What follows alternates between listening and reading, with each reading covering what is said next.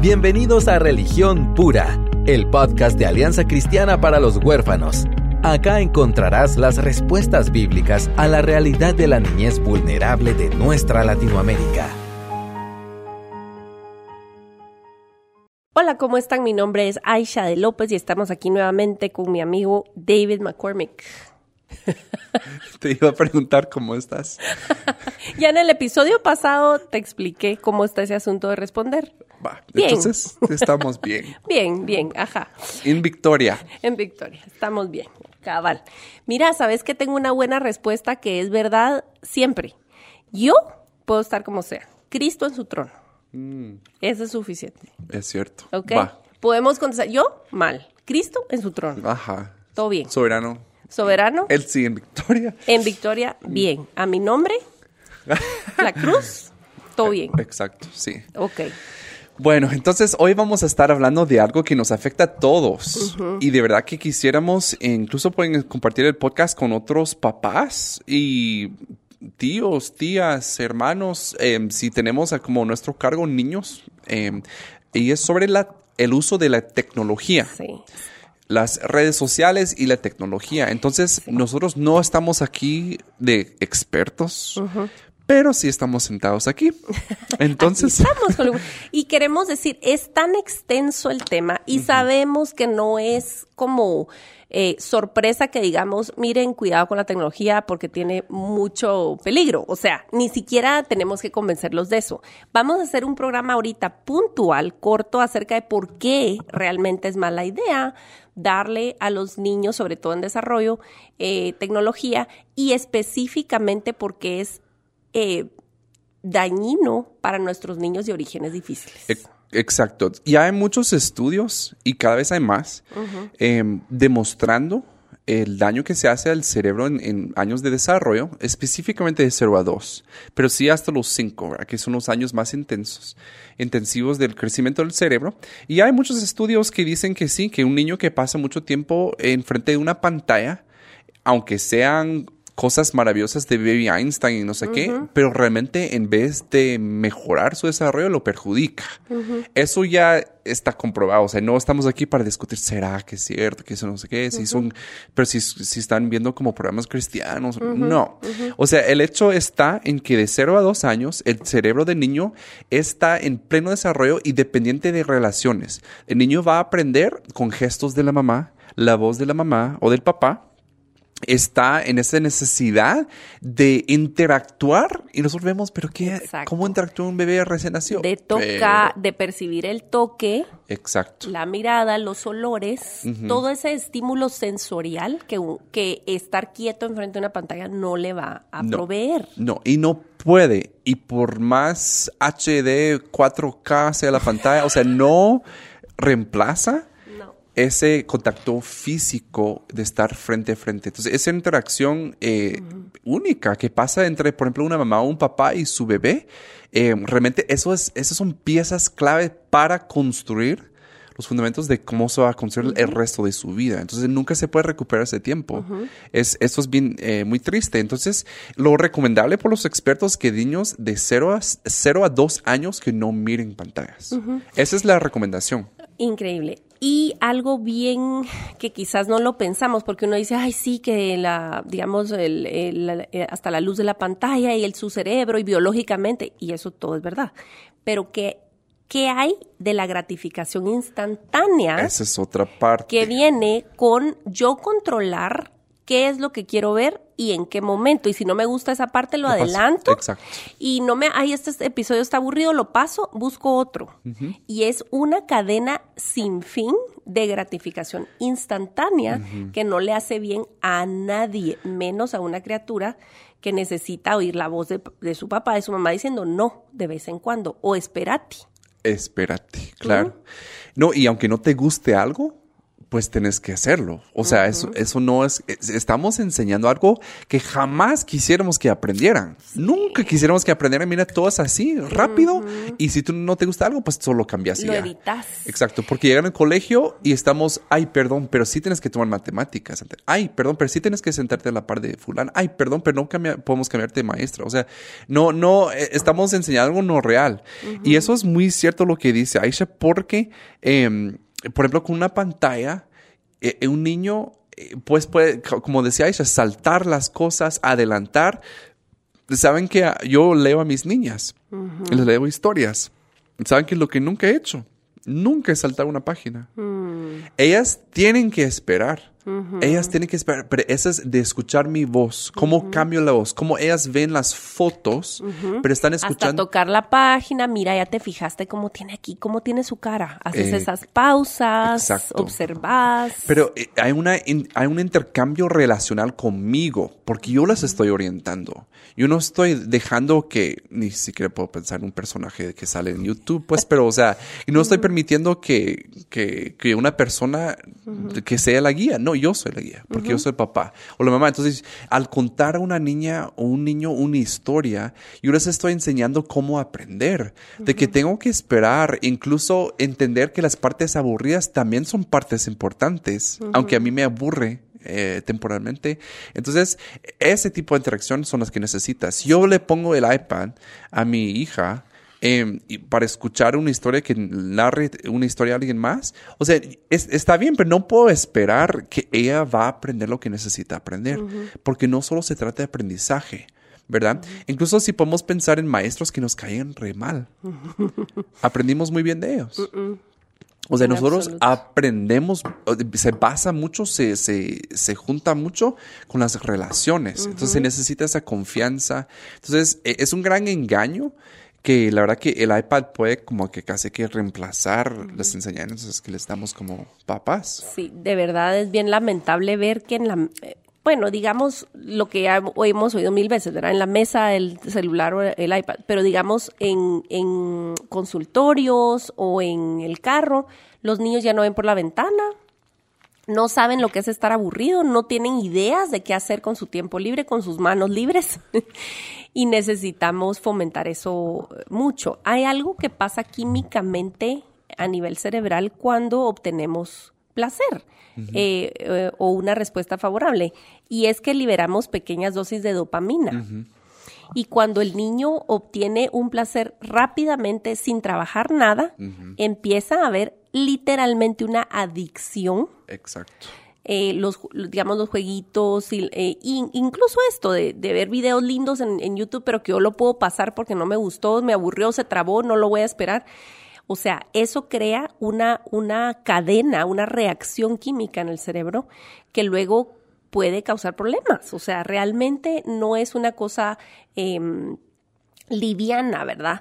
Eh, este, estamos viendo una epidemia en realidad. Exacto. No, y cuando se desnuda el cerebro con los diferentes y todo que se hace, se ve que esas adicciones a la tecnología son iguales en el cerebro que adicciones al alcohol, Ajá, al cigarro, a diferentes cosas. Entonces, yo creo que nadie de ustedes eh, va a echar un poco de tequila en, en la pacha o en vez de lápices les va a dar eh, puros o, ¿verdad? O sea, no, Sí, eso no, sí. pero de verdad como muy, nos ha engañado mucho porque tiene un giro de que, bueno, pero es algo que pueden aprender. Pero el aprendizaje, Sí. o sea, en el balance con los daños, Sí, y digamos, miren, no vamos a ser nosotros eh, ingenuos o, o de una vez irreales en decir jamás. Es más, nosotros estamos produciendo un podcast que llega a través de ustedes por un celular, probablemente. Entonces, no estamos diciendo que, que la tecnología es absolutamente abominable y debemos de no tener acceso a eso en nuestra casa. Pero estamos diciendo que tenemos nos guste o no nos guste, la realidad es que lo que produce en el cerebro de los niños es innegable y que necesitan nuestra supervisión y guianza Sí. y tiempos limitados. Sí, porque la clave aquí es cierto. Miren, yo así, espero que no nos oigan como hipócritas, como "Ay, yo una vez vi que tu hija tenía un celular. Y, y de verdad nosotros tratamos de no poner tantos videos, sino como si quieren ver fotos. Y, pero entonces sí, o sea, nosotros no estamos como que, "Ah, yo no tengo tele, gracias a Dios, yo uso un Nokia del año 95 y no, mentira. Pero... Soy John Piper y no tengo tele en mi casa. John Piper no tiene tele. Dan ganas, fíjate, me dan ganas de tirar la tele por la, por la, por la por la ventana alguna Nosotros, fíjate que lo sacamos de la, y fue idea de mi esposa, lo sacamos de la sala. Sí, Entonces lo pusimos en un cuarto atrás donde tú tienes que ir intencionalmente a ver tele, si quieres, y ha bajado significativamente la, cantidad de tele que miramos. Pero no queremos decir que siempre es malo, que no, ahí sí lo mm. hace, que te vamos a llegar a juzgar ni nada. Pero eh, sí tenemos que controlar el uso excesivo. Yo sí decía, y yo sí, aquí me, me estoy plantado diciendo que 0 a 2 años. Cero. Cero. Yo diría, o sea, es mejor, no es necesario, pero tú vas a un restaurante y ves un bebé con un celular. Sí. Perdón, pero eso sí perjudica, perjudica. Ahora bien, el uso limitado o sea, con restricciones no es malo, no es malo. Y todas las mamás sabemos que hay momentos en los cuales de verdad, por la ah. paz mental del grupo, claro. ok, anda, juega un ratito, mira la tele o, o este, mira un video que sea preaprobado por mí. claro, sí.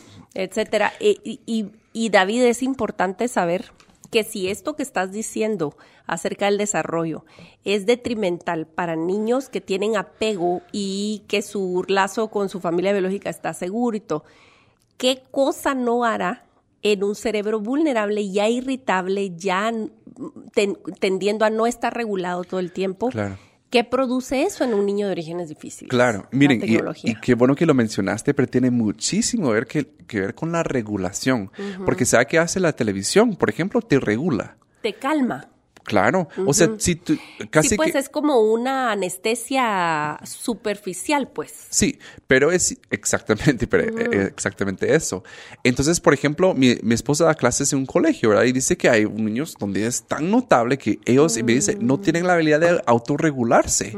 Y digo de plano porque lo que se les ha enseñado, la forma de regularse es ver una pantalla. Entonces, cuando no mm. tienen acceso a eso, es un insoportable. Exacto. Sí, porque son pequeños adictitos. O sea, algo no va como ellos quieren y no puedo adelantar esa parte. Ajá, del colegio, Sí, o sea, bueno, todo el mundo, vamos a guardar los crayones, ¡ah! o sea, porque yo, quiero hacer lo que yo quiero hacer y siempre estoy, esto está disponible en la casa el celular. Sí. Pues ni modo, es una solución fácil, pero muy cara. Sí, y más con niños que han sufrido trauma, que realmente estamos empezando la base de la autorregulación, es el apego. Entonces, estamos en esas, o sea, estamos en esas de construir. Entonces, realmente a, introducir un uso excesivo de la tecnología es como Em, deshacer lo que nosotros mismos estamos construyendo. Es totalmente contraproducente. Y no estoy diciendo que nunca miren tele, porque de verdad yo, yo estoy de acuerdo. La tele es una buenísima herramienta, o el celular en algún momento, o el, la tablet o el iPad, buenísima herramienta pero con un uso muy limitado y también que no sea mi, eh, o que yo como papá, exacto, no dependa de, de la tecnología. Por ejemplo, si se va a la luz y no tenemos internet tres días, no es que mis hijos se van a convertir en monos, pues, o sea, vamos a tener algún tipo de paz porque nosotros también hemos aprendido otro tipo de autorregulación. Entonces, en ese sentido es, muy importante que no estén regulando sus niños de una forma constante con el uso de tecnología. Sí, sí, sí, sí. Nosotros, bueno, como testimonio personal, está muy limitado el uso de, de pantallas. Las dos pequeñas, bueno, de hecho, en la casa solo Ana Isabel, que es ya la mayor, eh, tiene celular. Eh, y los otros tres no tienen. Juan Marcos eh, pues tiene acceso a tecnología y él mismo ha notado que necesita limitar, o sea, él mismo ha notado pues. la necesidad de decir, no mami, y, y o sea, él mismo se ha puesto límites, pero es bastante extraordinario, entonces no les recomiendo que lo dejen a, instancia de sus hijos, ¿verdad? Dios ha sido muy generoso en, en de verdad guiar a Juan Marcos y él mismo ha renunciado a ciertas cosas voluntariamente porque me dijo así como, no, esto no, esto me está dominando, no puede ser. Mm. Eh, y las chiquitas no tienen acceso a, iPad, a, nada. Y, el, y porque hemos visto una, un cambio muy notable, es muy, muy notorio, especialmente ah. en una de las dos, incluso la televisión es un problema. Mm. Le cuesta horrores eh, cambiar de actividad después de eso. Wow. Se queda Huh. en alguna manera el cerebro como prendido de otra forma. Interesante. Y cuando hemos quitado la televisión, el primer día es, es decimos aquí en Buen Chapín, con trompas, de mal modo, pero luego resulta siendo una semana muy buena. Por eso te digo que tengo ganas de desaparecer la tele, solamente porque hay documentales como Our Planet. Ah, Es hermoso. Eso es algo que vale Eso la sí. que uno dice, bendito Dios por la tecnología. ¿Verdad? Es- dan Sí. ganas de llorar cada episodio, es impresionante. O sea, cosas como esa o Sí. documentales que vos decís vale mucho la pena, pero en general, eh, y ya tengo estrategia para las vacaciones. No, no vamos a, a sentarnos a ver televisión cualquier cosa. O sea, ciertas series están prohibidas Sí. y va a tener súper limitado las horas que podemos ver y si estamos juntos. Sí, no, y en las vacaciones yo recuerdo, yo estuve a cargo de una casa de adolescentes Mm. cuando trabajaba en Casa Bernabé. eh, y pues tenía, bueno, ese entonces creo que eran 14, 14 patojos en una casa. Y era así como que la tele, obvio, o sea, era como que la tele. Y eh, unas vacaciones puse unas restricciones que nosotros mirábamos, por ejemplo, eh, lunes sí, martes no, miércoles sí. mm, eh, y entonces eran días enteros en donde no se miraba tele. Ajá. Les quiero decir, yo no los podía llevar a ninguna parte. Yo no tenía opciones. Obviamente, Casa Bernabé es bello, o sea, es un lugar donde pueden salir a jugar y todo. Pero yo no tenía opción de como que andar a la casa de tu amigo o andar, vamos a jugar beliche. Exacto, Vamos no a... no. contexto Pero ¿saben qué? Yo, o sea, guardo tan buenos recuerdos de esos momentos en donde decidimos apagar la tele, porque saben que produce, cuando hay necesidad de hacerlo, los patos se ponen creativos. Exactamente, déjenlos que se aburran un poco, no Se les va a pasar nada.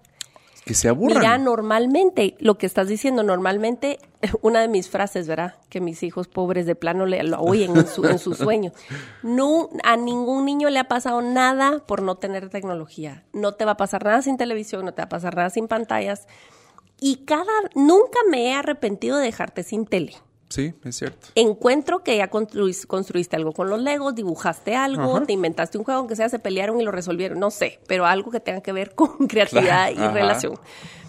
Y muchas veces me he arrepentido de dejarte viendo tele. Sí, Entonces, yo igual, sí. yo prefiero este un momentito ahí amargo, pero es nuestro trabajo, papás, es nuestro trabajo, este, ser guardianes y nos duela, nos, nos lo di- digamos, ay, pero es que la tecnología está aquí, hay que, este, lo tienen que usar. Eh, mm, tenemos que ser centinelas de eso. Y, y sí, mire, si sí están ellos creciendo en esta etapa en donde sí, van a tener redes sociales, van a tener celulares, o sea, y sí les tenemos que enseñar cómo usarlo, porque un argumento podría ser, bueno, pero yo les tengo que enseñar, enseñar cómo se hace, claro. Pero fíjate que mis hij- hijas tienen cinco, yo no estoy así como, ay, les tengo que enseñar ya cómo usar Snapchat, porque sí. No. Pero va a llegar un momento en que sí, Sí, y lo voy a hacer, y yo creo que ellas van a ser muy pilas para eso. O sea, no porque, pero sí, o sea, no es algo que requiera años No. para enseñar. No, no, no. Entonces, eh, y por último, porque este es un episodio corto, pero también hablar un poco, un poco del contenido. Hablando de eh, niños que han sufrido trauma. Y hablamos en un episodio anterior de que, que constantemente estamos buscando narrativas. Y más chicos que han sufrido trauma, pues su narrativa muchas veces no es tan clara. Entonces, muchas veces se pueden um, Se meterse sí, sí, a una sí. historia de una forma que tal vez eh, una persona con un apego seguro no lo va a hacer o que no ha sufrido trauma.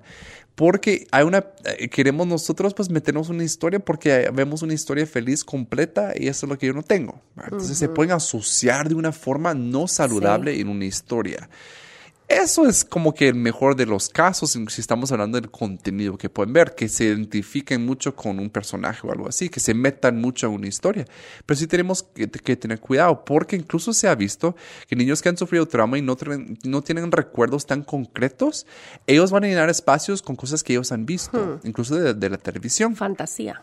fantasía. Incorporan un poco de, de, de, ¿cómo se llama? De Frozen aquí y otra parte de no sé qué película que toda historia acá. Wow. Y de verdad, cuando ves, ellas cuentan su historia, es como eh, Una producción de Disney. De Disney. Ajá. ¿Verdad? Wow. Hay que tener cuidado con eso, porque de verdad lo- los recuerdos son un poco eh, frágiles. Pero, eh, como decía, también hay muchas cosas que de verdad ahí en, en línea. Mira, ayer estaba leyendo un artículo en la compu y vino, vino Hannah o Sofía conmigo y me dice, papá, ¿qué estás viendo? Qué feo. Yo ni me había dado cuenta que había, como esta película de Guasón va a salir, Ay, el anuncio sí, a un lado a de la compu. lado. Ujú. Y yo ni siquiera me di cuenta porque ya estoy tan desensibilizado, no sé si es una palabra, pero ya estoy como que ni siquiera me doy cuenta que, digo, no estoy viendo eso, estoy leyendo el artículo.